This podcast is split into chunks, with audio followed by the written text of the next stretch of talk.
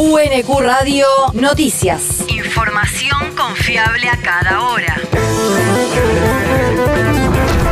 El clima. El Servicio Meteorológico Nacional indica que hoy se espera una máxima de 14 grados con cielo parcialmente nublado. El viento rotará del sur hacia el norte hacia la noche. El país.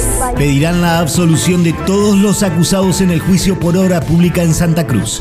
La Unidad de Información Financiera anticipó que pedirá la absolución de todos los acusados en el juicio por supuestas irregularidades con la obra pública en esa provincia patagónica entre 2003 y 2015, al argumentar que entiende que no existe la posibilidad de sobreprecios ni certezas de la constitución de una asociación ilícita.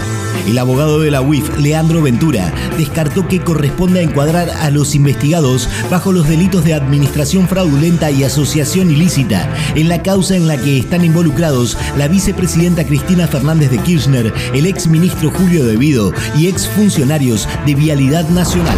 La región. Nación y ciudad avanzan en el diálogo para el traspaso de líneas de colectivos. Representantes del Ministerio de Transporte y del Gobierno de la Ciudad Autónoma de Buenos Aires se reunieron ayer y crearon tres grupos de trabajo para abordar los aspectos técnicos y de fiscalización, los jurídicos y los económicos para el traspaso de las 32 líneas que circulan exclusivamente por la ciudad. Con el traspaso, Nación busca reducir el aporte al subsidio del sistema local, que según los datos de la cartera de transporte, en 2019 se financiaba 81% con fondos de la ciudad y 19% del Estado Nacional, y en 2022 la contribución del gobierno de la capital se redujo a cero. El territorio. Alberto Fernández en Verazategui. El presidente puso en marcha en el partido bonaerense los trabajos de repavimentación de la Avenida 7, considerada la obra número 5000 del gobierno nacional desde su asunción. Acá estamos en la obra pública número 5.000. Hay 5.000 obras públicas a lo largo y a lo ancho del país como estas, que están llevando trabajo y bienestar a todos los pueblos, ciudades del interior del país, del Gran Buenos Aires en este caso. Para nosotros esto es muy importante porque creemos en la obra pública como dinamizador de la economía y como dinamizador del trabajo.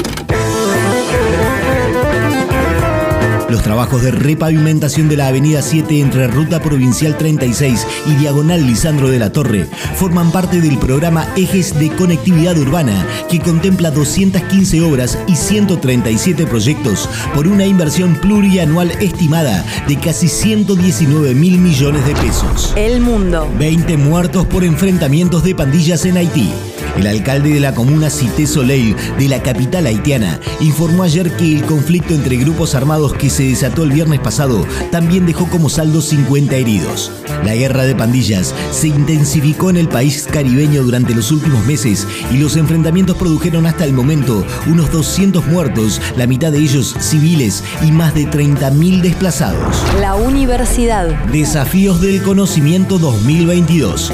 La Universidad Nacional de Quilmes promueve la producción de conocimiento científico con pertinencia social. Bajo esta convicción, se realizará la primera edición de las jornadas interdisciplinarias con el objetivo de fomentar la integración universitaria interclaustro, interdisciplinar e intergeneracional en torno a la solución de problemáticas comunes al desarrollo de la vida universitaria, como así también a problemáticas sociocomunitarias presentes en la zona geográfica en la que se encuentra emplazada la universidad. Para requisitos de inscripción y más información, ingresar al portal web de la universidad en www.unq.edu.ar. El deporte. Argentina enfrenta a Perú en la Copa América Femenina. Tras el traspié en el partido inicial ante Brasil, la albiceleste vuelve a salir a la cancha esta noche ante el seleccionado incaico en busca de tres puntos necesarios para seguir pensando en la clasificación a la fase final del certamen. El Estadio Centenario de Armenia volverá a ser el escenario designado para el duelo, que comenzará a las 21 con arbitraje de la ecuatoriana Susana Corella. UNQ Radio te mantiene informado. A cada UNQ Radio, la radio pública.